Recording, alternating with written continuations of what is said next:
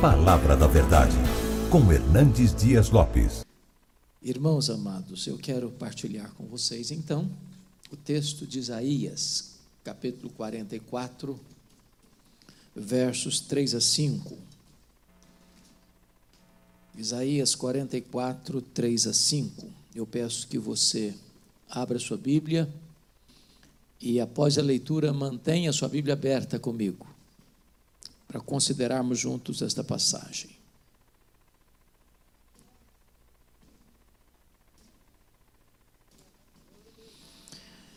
Esse texto diz o seguinte: Porque derramarei água sobre o sedento, torrentes sobre a terra seca.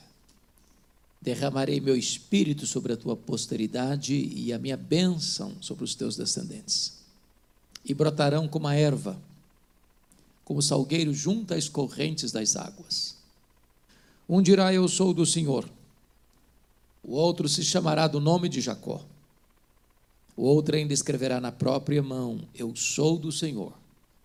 E por sobrenome tomará o nome de Israel.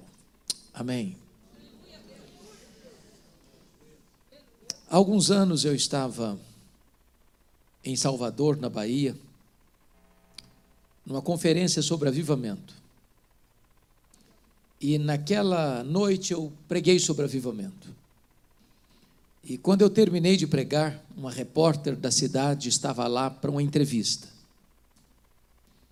E aquela moça me olhou nos olhos e me fez uma pergunta perturbadora. Ela me perguntou assim: O senhor crê no que prega? Eu disse: É claro, é claro que eu creio no que eu prego. E ela, incrédula, cética, perguntou assim: Mas o senhor crê que ainda hoje é possível acontecer um avivamento? Deus derramar o Espírito Santo? Essas labaredas de fogo descerem? Este vento impetuoso soprar? Impactando uma igreja? Impactando uma cidade? E reverberando isso para a nação? Eu disse: Eu creio nisso. Ela então me perguntou: Mas o senhor pode me dar alguma evidência disso? E eu disse: Claro que posso. E eu citei para aquela repórter dois exemplos. O primeiro deles, o que aconteceu na Inglaterra no século XVIII. Eu acho que todos vocês têm ciência de que, em virtude do racionalismo francês, depois do iluminismo, que veio na sua esteira, uma onda de ateísmo varreu a Europa. Naquela época, poucos pregadores acreditavam ser a Bíblia a palavra de Deus. As igrejas estavam vazias. Pregadores descomprometidos pregavam sermões mortos para auditórios vazios e sonolentos e desciam do púlpito para se embriagar nas mesas de jogo. A igreja parecia um vale de ossos secos. Ninguém acreditava que a igreja pudesse ressurgir das cinzas. Os enciclopedistas da época chegavam a afirmar que em poucos anos a igreja seria banida, completamente varrida da Inglaterra. Quando todos, entretanto, apostavam no fracasso irremediável da igreja. Deus levanta um grupo de estudantes da Universidade de Oxford para orar por avivamento. Eles se reuniam para chorar, para confessar seus pecados, para buscar a face de Deus. E numa dessas reuniões, precisamente na madrugada de 31 de dezembro de 1739, às três horas da madrugada, naquela reunião de oração, os céus se fenderam, o Espírito Santo desceu sobre eles, e aqueles estudantes ficaram cheios do Espírito Santo. Eles se levantaram no poder do Espírito Santo e começaram a pregar. As igrejas se encheram de pessoas famintas de Deus. Os templos não comportaram as multidões sedentas que vinham, e eles foram para as praças. E este avivamento inglês atingiu toda a nação. Centenas de milhares de pessoas convertidas. As igrejas foram restauradas, revigoradas e fortalecidas no poder do Espírito Santo. Mais tarde, os historiadores afirmaram que foi este avivamento inglês que salvou a Inglaterra do banho de sangue da Revolução Francesa. Mas eu contei para aquela repórter um exemplo mais contemporâneo. Eu contei para ela o que aconteceu na Romênia. Acho que muitos de vocês acompanharam que a Romênia viveu longos anos debaixo de um governo carrasco, de um ditador cruel, chamado Ceausescu, e a sua mulher. Um regime de perseguição ao cristianismo, de opressão política, de miséria econômica, a ponto de filas enormes se formarem para se comprar um litro de leite. E se alguém murmurasse na fila, era fuzilado pela polícia de Ceausescu.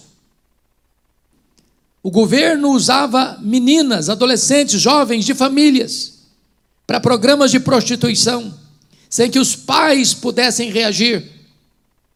Do contrário, seriam mortos. O que alguns talvez não se lembram é que Deus libertou a Romênia em apenas dez dias. O que talvez alguns não se lembrem é que Deus usou uma igreja de apenas 80 membros para desencadear esse processo. Tudo começou, Pastor Rogerinho, no dia 15 de dezembro de 1989. Quando a polícia de Ceausescu cercou a casa do pastor Toderic, na cidade de Timisoara, para expulsá-lo da cidade. Os 80 membros da igreja fizeram um cordão de isolamento ao redor da casa do pastor e impediu que a polícia o expulsasse. A polícia foi buscar reforços. Os crentes da cidade se uniram. Um jovem batista, à boca da noite, comprou velas e as distribuiu para os crentes ao redor da casa. Quando a polícia chegou, com as suas armas pesadas, metralhadoras, começa a fuzilar os crentes. Impiedosamente.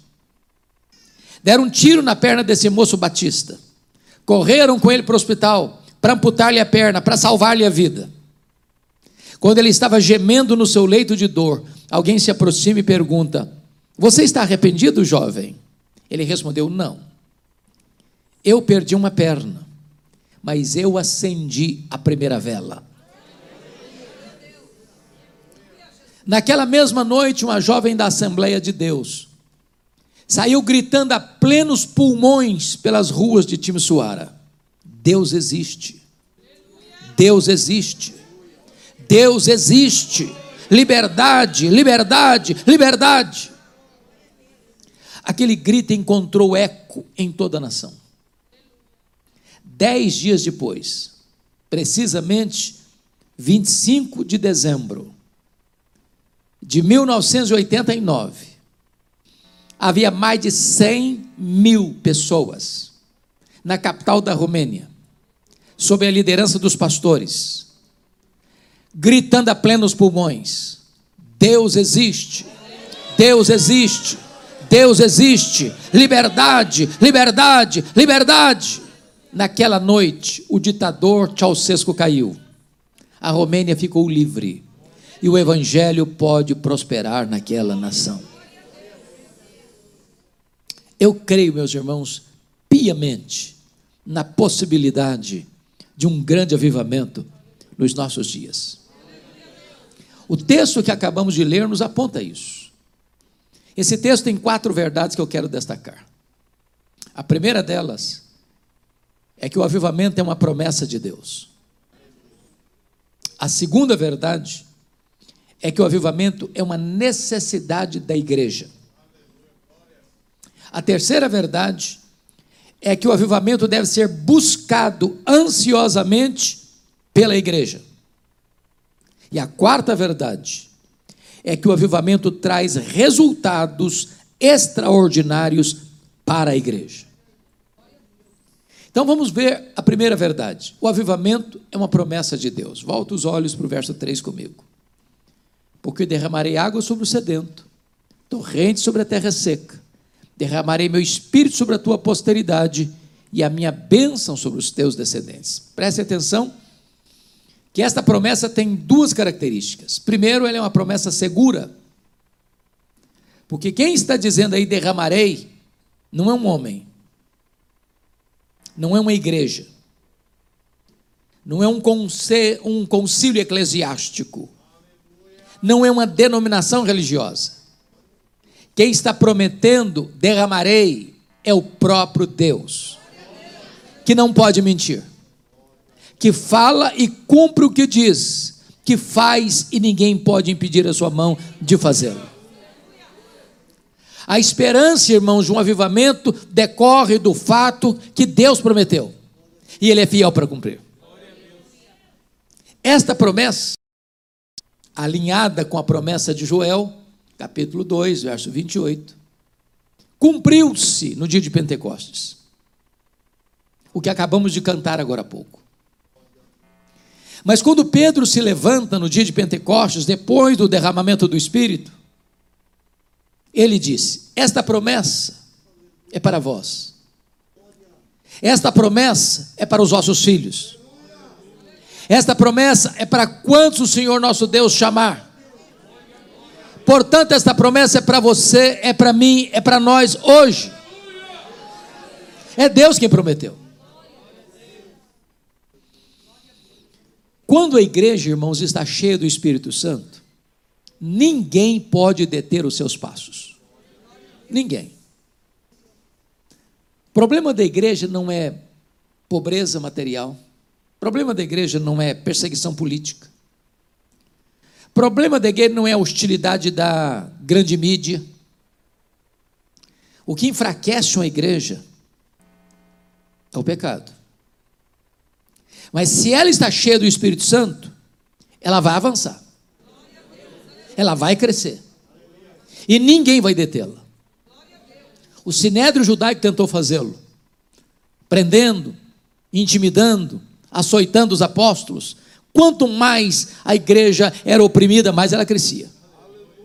Mais tarde vieram os imperadores romanos, crucificando os crentes, queimando os crentes, jogando os crentes nas arenas para as feras devorarem.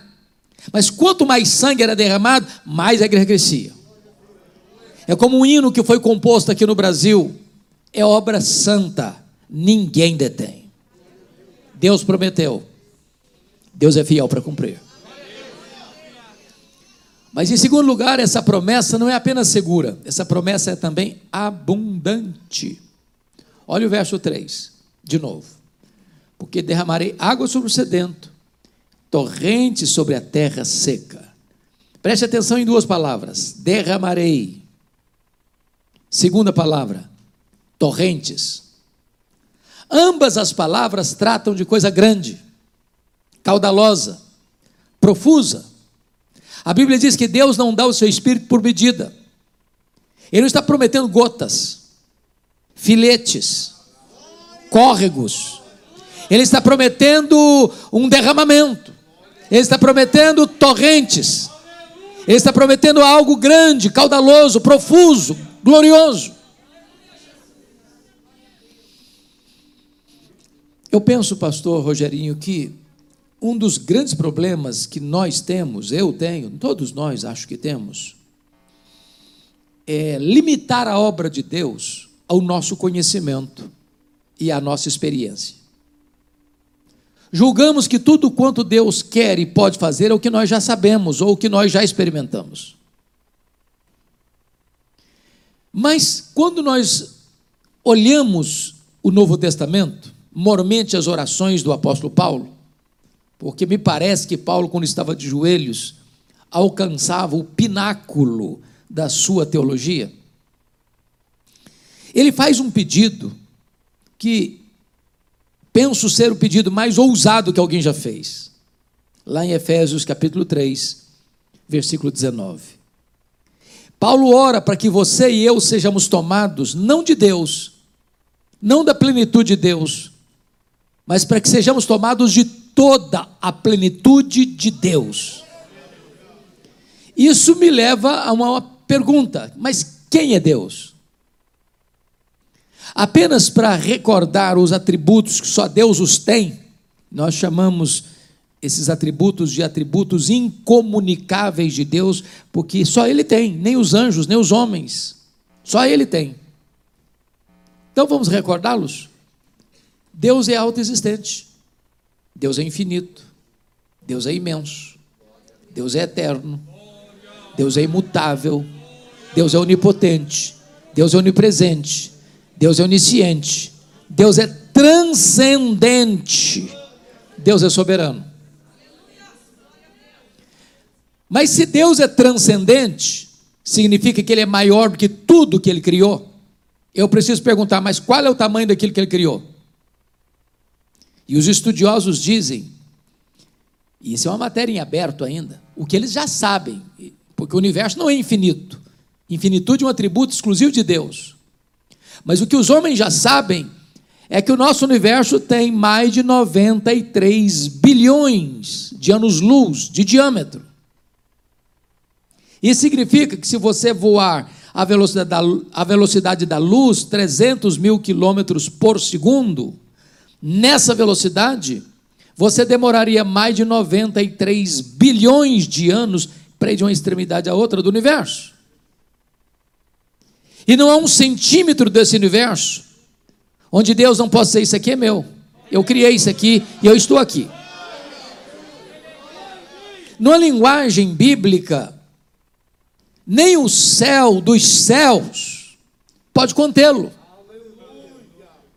Agora, Paulo está orando para que você e eu, frágeis vasos de barro, sejamos tomados de toda a plenitude de Deus.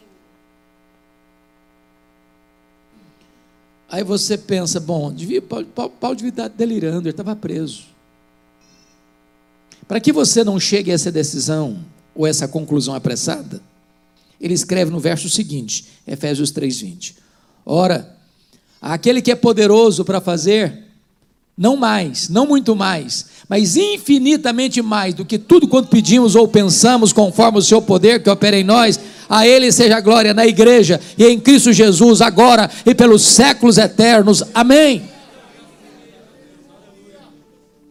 Porque às vezes a gente usa esse versículo que Deus é poderoso para fazer infinitamente mais com coisas miúdas. Eu estou com a dor no dedão do pé. Ah, mas Deus é poderoso para fazer infinitamente mais e curar esse dedão aí. Estou com dor de barriga. Estou com a saúde abalada. Estou com um problema financeiro. Ah, mas Deus é poderoso para fazer infinitamente mais. É mesmo.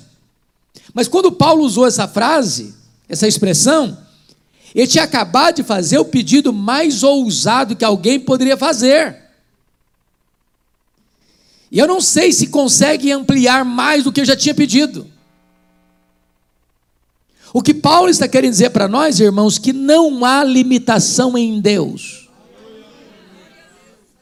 O que ele prometeu para a igreja é algo grande, profundo, profuso, caudaloso, abundante, é um derramamento e são torrentes. Em outras palavras, Deus tem mais para você, Deus tem mais para mim, Deus tem mais para a igreja. Para ilustrar isso melhor,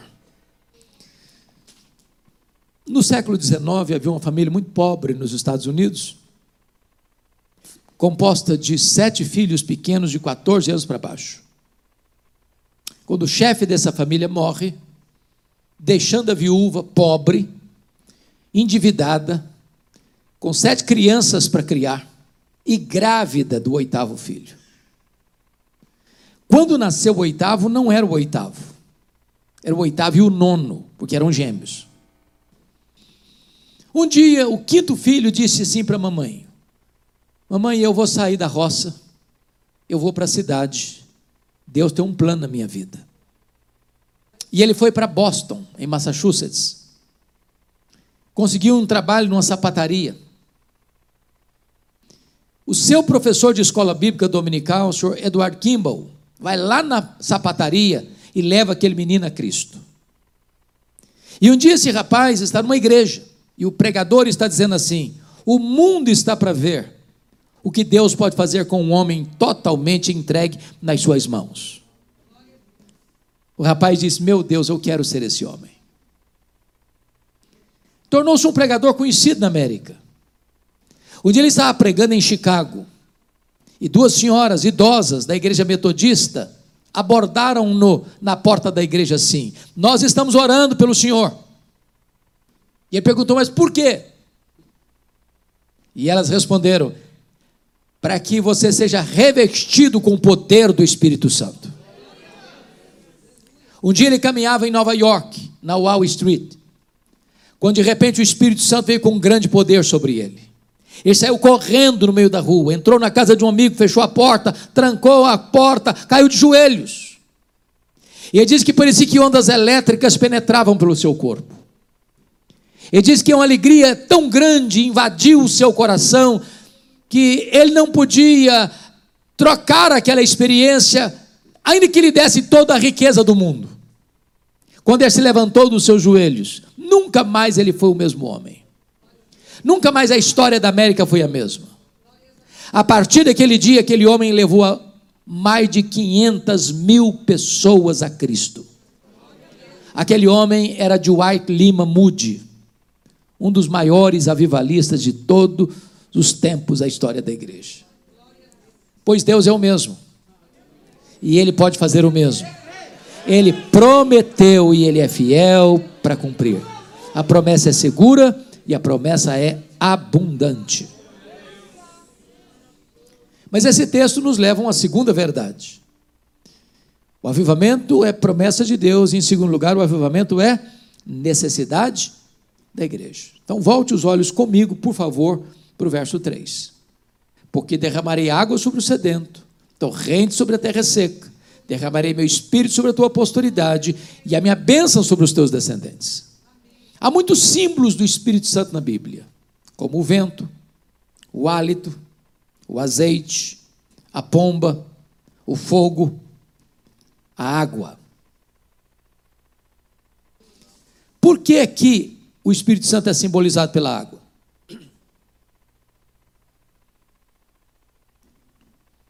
Para nos ensinar algumas lições. Primeira delas, não há vida onde não tem água.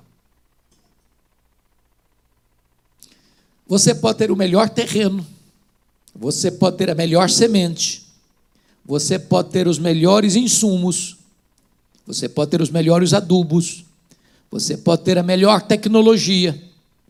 Se não tiver água, a semente morre mirrada no ventre da terra. Mas o que significa isso? Você pode ter templos modernos, você pode ter aparelhagem sofisticada. Você pode ter cantores maravilhosos, músicos maravilhosos. Você pode ter pregadores eruditos. Se o Espírito Santo não agir, não tem sequer uma conversão na igreja. Nós poderíamos reunir todo o nosso esforço, todo o nosso conhecimento, toda a nossa técnica de comunicação, e nós não produziríamos sequer um convertido. Sem a obra do Espírito Santo não existiria a igreja. Porque quem aplica a obra da redenção que Cristo fez na cruz é o Espírito Santo. Ele quem convence de pecado, ele quem regenera, ele quem cela para a redenção, ele quem é o penhor da garantia da nossa redenção, ele quem nos santifica, Ele quem nos batiza no corpo de Cristo, Ele quem nos dá poder, Ele quem esculpe em nós a beleza de Cristo. Nós precisamos do Espírito Santo.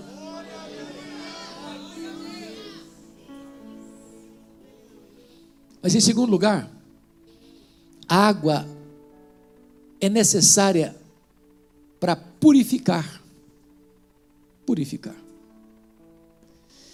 E o Senhor Jesus Cristo disse que quando o Espírito Santo viesse, convenceria o mundo, não dos pecados, mas convenceria o mundo do pecado.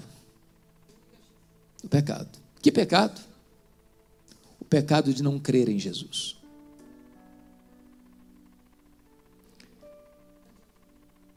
Irmão, sabe qual é o pecado que leva o homem para o inferno? É o pecado de não crer em Jesus. Sabe qual é a mensagem da igreja? Arrependei-vos e creem. Crê no Senhor Jesus. Você vê as pessoas se drogando, você vê as pessoas se prostituindo, você vê as pessoas vendendo a alma para o diabo para ficar rico. Você vê os poderosos deste mundo se corrompendo para se enriquecer ainda mais. E eles não vão largar isso, porque a única coisa que eles sabem fazer é isso. A solução para a vida deles. O pecado que leva-os ao inferno é não crer em Jesus.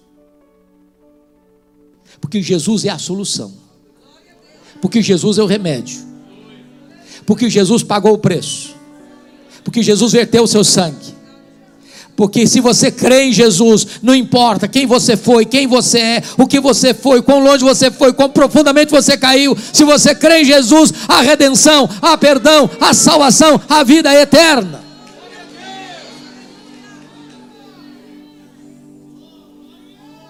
Deixa eu ilustrar isso. Um cidadão cometeu crimes gravíssimos. E ele tinha uma procedência cristã. E houve muitos pedidos, porque ele tinha sido sentenciado à morte. E vocês sabem que nos Estados Unidos, os estados podem ter leis do estado. Cada estado tem suas leis. Tem estado americano que tem pena de morte, tem outros que não têm pena de morte. E esse cidadão foi sentenciado à morte.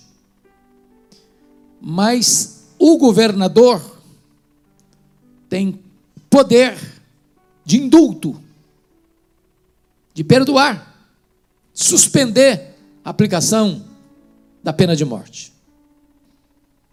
Diante de tantos pedidos e tantos apelos, o governador então resolve escrevi a carta de perdão para esse prisioneiro.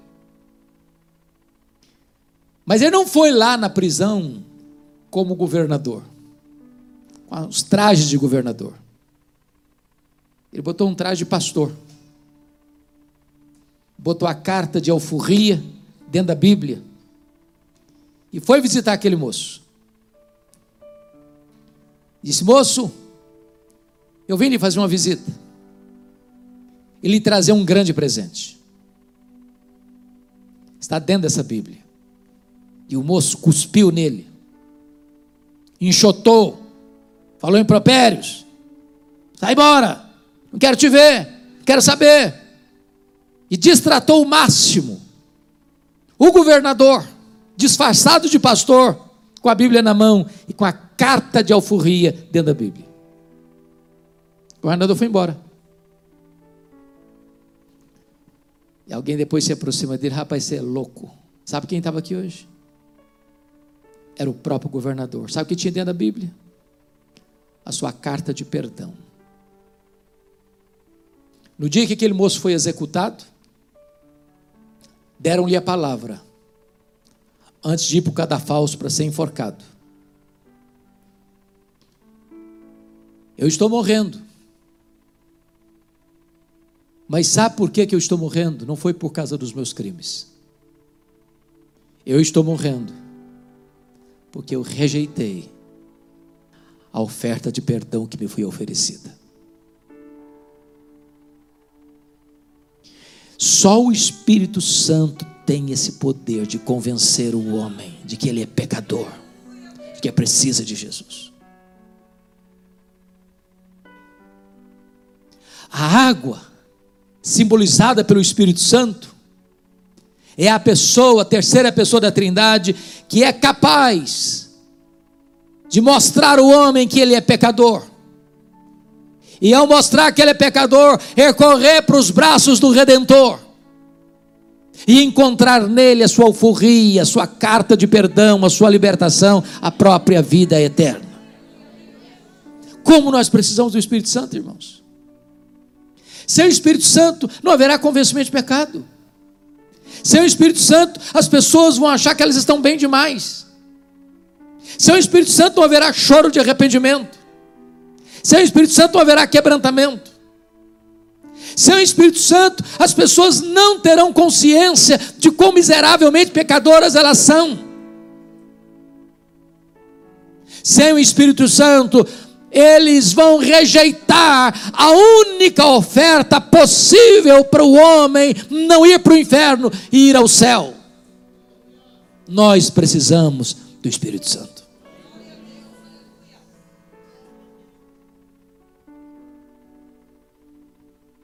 Mas há uma terceira verdade nesse texto que eu gostaria de destacar. Primeiro, o avivamento é promessa de Deus. Segundo, o avivamento é necessidade da igreja. Terceiro, o avivamento deve ser buscado ansiosamente pela igreja. Volte os olhos comigo para o verso 3. Porque derramarei água sobre o sedento, torrentes sobre a terra seca, derramarei meu espírito sobre a tua posteridade e a minha bênção sobre os teus descendentes. Duas palavras merecem destaque aqui. A primeira delas é sedento. A segunda é terra seca.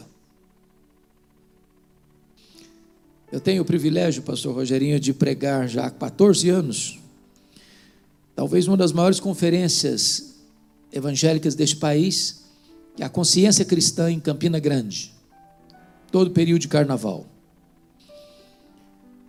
E eu sempre prego na abertura daquela conferência. Algumas vezes, ao chegar na, na Paraíba, Campina Grande, coração aperta. Tem alguém de Paraíba aqui? Ok. A seca implacável, a terra rachada, o gado morrendo de fome e de sede. terra seca. Você já passou sede num lugar ermo, sem água? O desespero que é? Porque a sede é diferente da fome.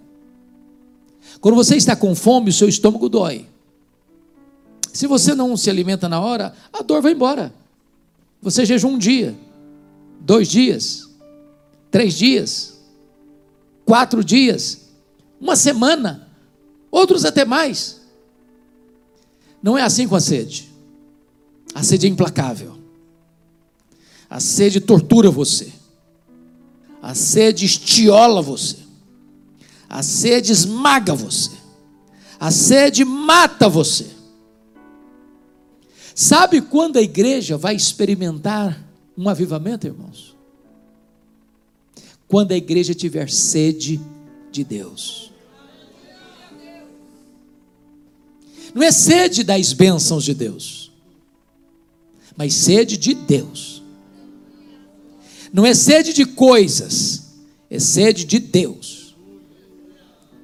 Nós estamos vivendo uma geração que está deslocando o evangelho de Cristo para o homem.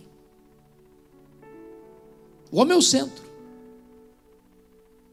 E aí a gente até usa algumas expressões humanistas, eu vou na igreja buscar a minha bênção. Até parece que Deus é um despachante celestial. O mundo gira ao meu redor. Mas isso não é evangelho. Isso é outro evangelho. Evangelho, irmãos, não é sede das bênçãos de Deus. Evangelho é sede do Deus das bênçãos. É por isso que nunca houve um avivamento na Bíblia, registrado na Bíblia, nem na história da igreja, que não tivesse sido precedido por oração, oração, oração. Deus derrama água sobre o sedento. Deus derrama as torrentes é sobre a terra seca. A igreja que tem a síndrome de Laodiceia, estou rica, abastada e não preciso de mais nada. Como Deus vai derramar o Espírito Santo? Não tem sede de Deus aí. Ninguém quer Deus aí. O povo tem fastiado de Deus.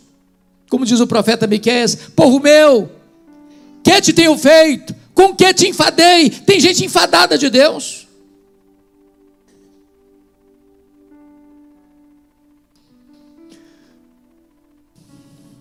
Eu tive a bênção de visitar em 2011 a Coreia do Sul. Foi marcante para mim, muito marcante. Vocês sabem que eu sou um pastor presbiteriano. A igreja presbiteriana chegou aqui no Brasil em 1859. Se nós somarmos todos os presbiterianos do Brasil hoje, eu acho que não chega a 2 milhões. A igreja presbiteriana chegou na Coreia do Sul 28 anos depois. Era Coreia na época, não tinha norte e sul. 28 anos depois chegou aqui. Eles são mais de 10 milhões de membros. Representam 75% dos evangélicos 23% da população. Visitamos igrejas de 5 mil membros, de 12 mil membros, de 18 mil membros, de 30 mil membros, de 55 mil membros, de 82 mil membros, de 700 mil membros. E em todas as igrejas que fomos, fazíamos a mesma pergunta: qual é o segredo do crescimento dessa igreja? E a resposta era a mesma: oração, oração, oração. Pastor, eu fiquei até envergonhado, porque eles não organizam a igreja sem que ela tenha uma reunião diária de oração de madrugada. Aí eu fui confrontar um pastor que tinha acabado de sair do seminário há dois anos, já estava com aquele de seis mil membros. Vocês oram de madrugada porque isso é cultura dos orientais. Ele olhou nos meus olhos e disse: Não, senhor. No mundo inteiro as pessoas levantam de madrugada para ganhar dinheiro. Paulista faz isso, será? Nós levantamos de madrugada para orar porque Deus é prioridade na nossa vida. Eu fui numa igreja, na época estava com 55 mil membros, hoje está com mais de 80 mil membros. Tinha quatro reuniões diárias, diárias de oração. Uma das quatro às cinco, outra das cinco às seis, outra das seis às sete, das sete às oito. Eu fui na segunda, cinco às seis. Irmãos, eu nunca vi nada parecido. De noite ainda, fazendo frio. Quando nós nos aproximamos do templo, vi gente andando, correndo na rua, com a Bíblia na mão. Quando nós chegamos no estacionamento, os diáconos paramentados, coordenando com apito e lanterna o estacionamento. Quando nós entramos no templo, estava lotadíssimo, e eu contei mais de 80 pessoas assentadas no capete do púlpito, numa das reuniões diárias de oração. Quando aqueles irmãos começaram a orar, a sensação que eu tive é que os céus tinham descido à terra. Fui na igreja metodista a maior igreja metodista do mundo, 82 mil membros. O pastor da igreja, que começou a igreja na sala da sua casa, com a sua família, ainda era o pastor da igreja. E eu perguntei, pastor, qual é o segredo? Ele me respondeu: oração. Eu falei, mas como assim? Ele me disse: no sábado, eu não falo com ninguém. Eu levanto cedo, vou para a montanha de oração, toda igreja tem a montanha de oração. E lá eu fico na presença de Deus. No domingo de manhã eu desço direto da montanha de oração para o púlpito. Meu sermão é o mesmo. Mas quando eu prego, os corações se derretem.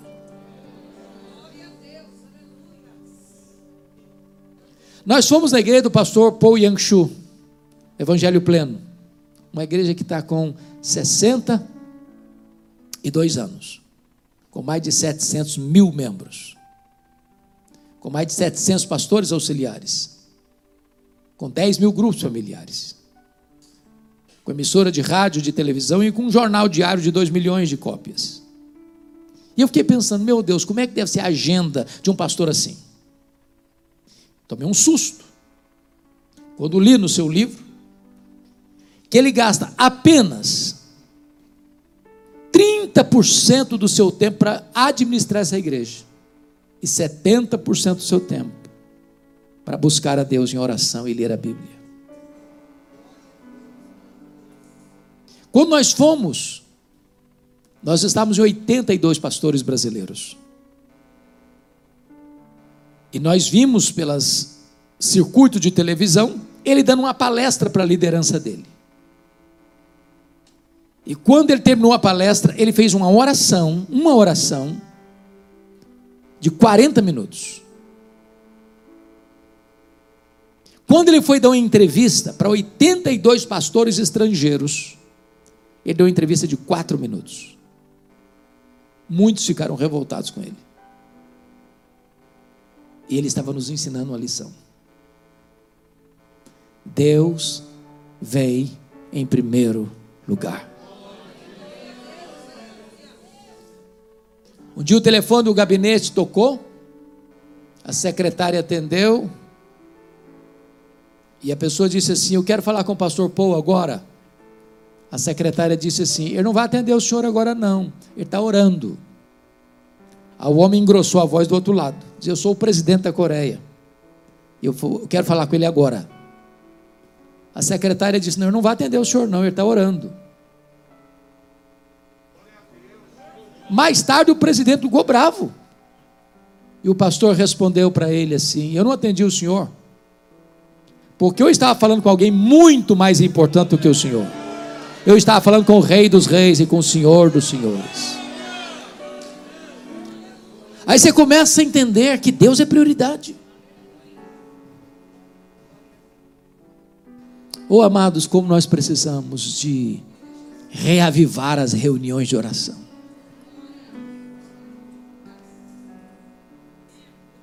Nós estamos ocupados demais para nos ocuparmos com Deus. Somos uma geração que corre muito, estressada demais, correndo demais. E quem faz a obra é Deus. O poder vem de Deus. Quando Deus faz, irmãos, basta um olhar, basta uma palavra. Aquilo que você não consegue fazer em anos na força do braço, Basta uma palavra e o portão de ferro abre, e as algemas se rompem, e os corações se derretem, e a igreja avança.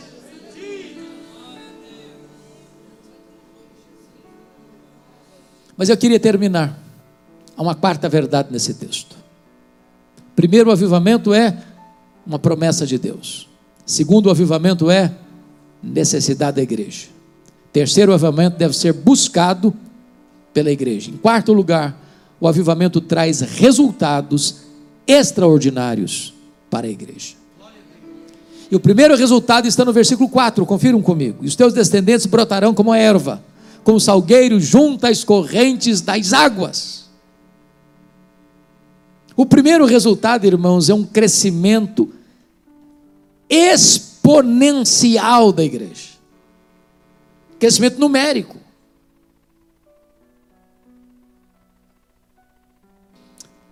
Poucos dias, pastor, um pastor me ligou. Ele estava chorando do outro lado da linha. Ele disse assim para mim: Pastor Hernandes, a nossa denominação, aqui no Brasil, a nossa denominação, não batizou um crente, em média, por igreja, no ano todo.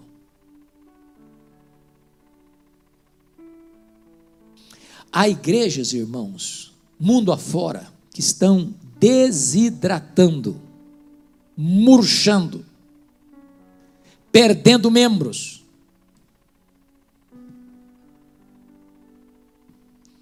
Há igrejas que empatam o jogo, entram 30, saem 29, 31.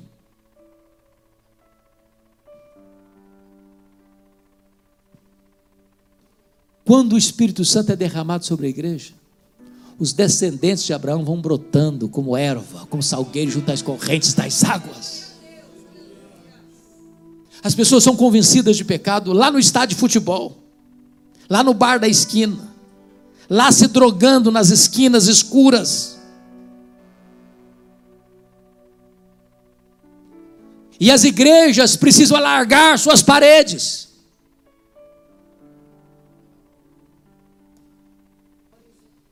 Eu visitei a missão Quassis Abanto na África do Sul. Pastor Hélio Stig empregava lá há anos, armando uma tenda, com resultados magros, pífios. Até o dia que eles sentiram necessidade de serem revestidos com o poder do Espírito Santo. E eles pararam tudo que estavam fazendo. Começaram a buscar a Deus em oração. Oraram anos nos últimos três meses, eles se reuniam três vezes por dia, só conseguiam chorar, tamanha convicção de pecados que Deus trouxe sobre eles. Numa determinada manhã, eles estavam assentados em oração, como aconteceu no Pentecostes. E de repente, o Espírito Santo veio com grande poder sobre eles.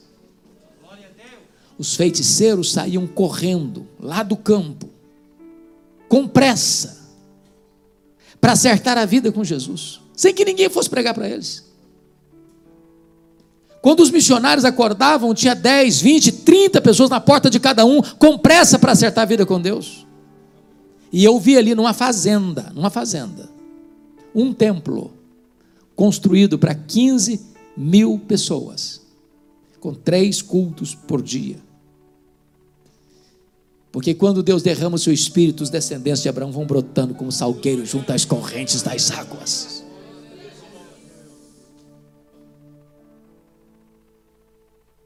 Agora, nesse período de pandemia, a igreja aqui em Pinheiros, onde eu tenho o privilégio de servir, fez uma pesquisa lá das fichas de pessoas que entram e saem.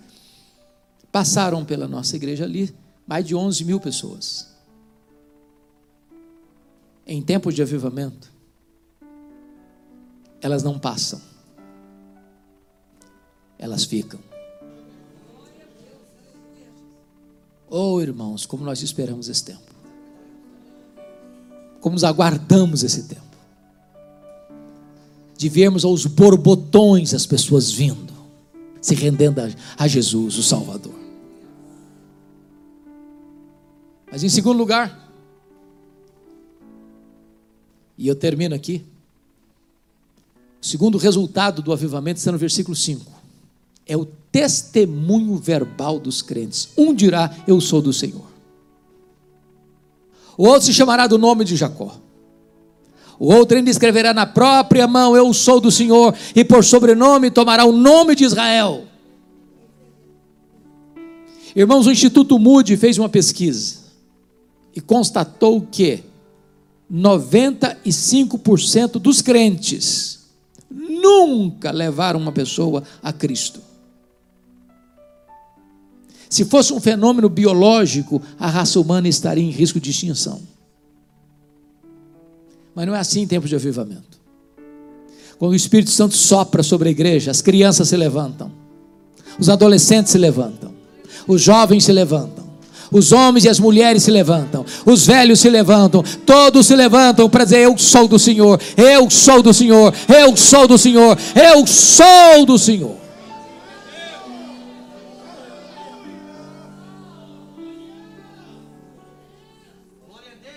Eu fico imaginando esse exército que está aqui hoje. Um exército.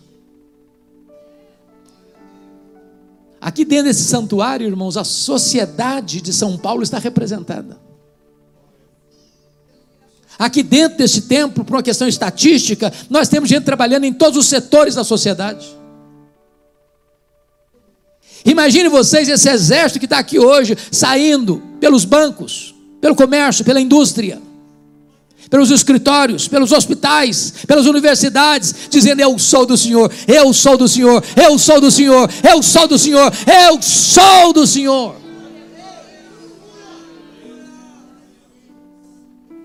Talvez você argumente, bom, mas eu não sou pastor. Eu não passei por um seminário.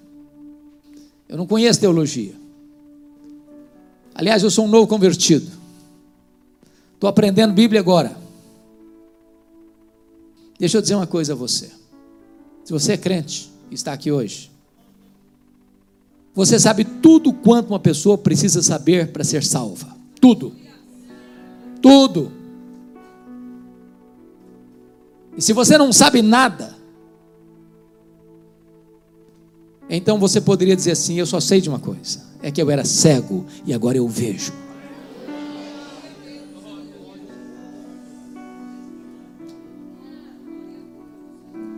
Deixa eu lhes contar meu testemunho, um testemunho pessoal para fechar.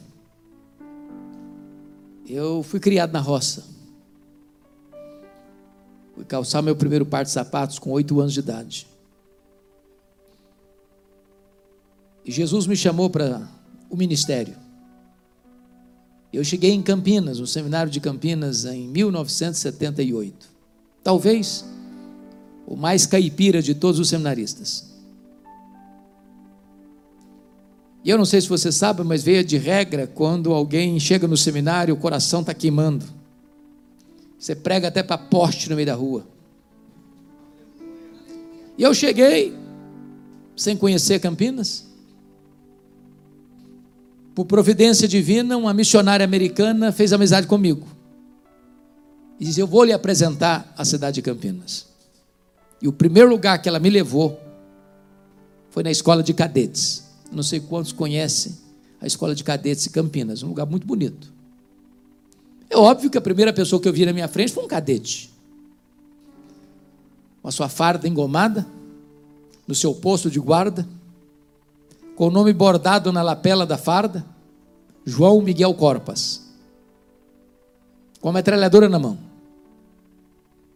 E eu me aproximei dele e fui logo perguntando: E aí, João Miguel, você conhece Jesus, o Filho do Deus vivo? E ele faltou pouco me bater. Ele era ateu, eu não sabia. Ele zombou da minha fé. E eu confesso a vocês que eu fiquei sem rumo, calado, mudo, sem saber o que falar para ele. Quando de repente o Senhor Deus me deu um pouquinho de coragem, eu disse: João Miguel, eu preciso lhe dizer três coisas antes de ir embora. A primeira coisa é que Deus existe, crendo você nele ou não. Deus não precisa de você crer nele para ele existir, ele existe assim mesmo. Segunda coisa, esse Deus ama você e provou o amor dele por você, enviando ao mundo seu filho, seu único filho, para morrer pelos seus pecados, para dar a você a vida eterna. Terceiro, você é um pecador, e se você não se arrepender, você vai para o inferno, e até logo. Saiu rápido, o cara estava com a metralhadora na mão. O que eu nunca podia esperar é que a mesma missionária voltasse ao seminário no dia seguinte, e ela voltou e voltou com um recado urgente. Hernandes, você precisa ir na minha casa agora. Eu falei, o que foi? O João Miguel Corpus está lá em casa e quer te ver. Aí eu pensei, meu Deus, será que ele ficou triste comigo? Será que ele ficou aborrecido? Será que eu não fiz a abordagem certa? Será que eu fui deselegante com ele? Pensei mil coisas. Quando eu chego naquela casa, ele estava sentado no sofá no fundo da sala. Quando ele me viu entrar, ele se levantou e correu na minha direção e me segurou pelos braços e quase me tira do chão e chorando diz: Por favor, me fale do seu Deus, me fale do seu Jesus. Aquele cadete estava aos pés do Salvador. Era próximo do mês de julho, período das férias. Eu fui para minha terra. Quando eu voltei, ele me liga e disse o seguinte: já levei três colegas a Cristo. Acompanhei-o durante o período que fiquei no seminário. Depois perdi o contato, perdi o contato com ele. Alguns anos, pregando num congresso da CEPAL, em Águas de Lindóia, alguém vem falar comigo e pergunta assim: Você tem notícia do João Miguel Corpas? Eu falei: Não. Eu queria muito ter notícias dele. Ele me respondeu: Eu sou amigo dele. Por favor, me fale dele. Ele me disse: João Miguel Corpus está concorrendo ao generalato. Me disse mais: o João Miguel Corpus é pastor. Ele é pastor da Igreja Assembleia de Deus. Na semana seguinte, eu estava pregando em Vila Mariana. E lá estava o João Miguel Corpas com a esposa, para me dar um abraço. Meses depois, eu estava em Santos, jantando com a família dele. E ele me contou quantas coisas lindas Deus fez na sua vida. E na hora Deus ministrou o meu coração. Não é a sua eloquência, não é o seu conhecimento, é o poder do Evangelho. Então, abra sua boca e Deus a encherá. Oh, queridos irmãos, que Deus levante a sua igreja no poder do Espírito Santo para testemunhar. Agora há pouco, pastor Rogerinho e eu estávamos conversando sobre isso. Solução do Brasil, nem do mundo, irmãos, não está na política, não está na economia. Não está nas estratégias dos homens. A solução para o homem, a solução para a família, a solução para São Paulo, a solução para o Brasil, a solução para o mundo está no Evangelho de Jesus Cristo, nosso Senhor.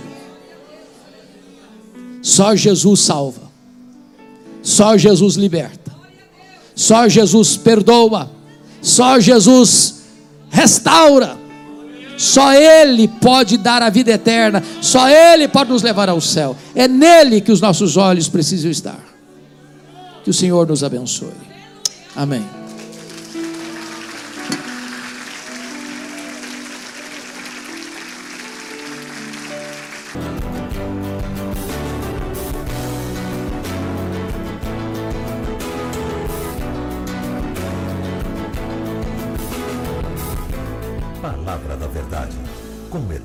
Dias Lopes.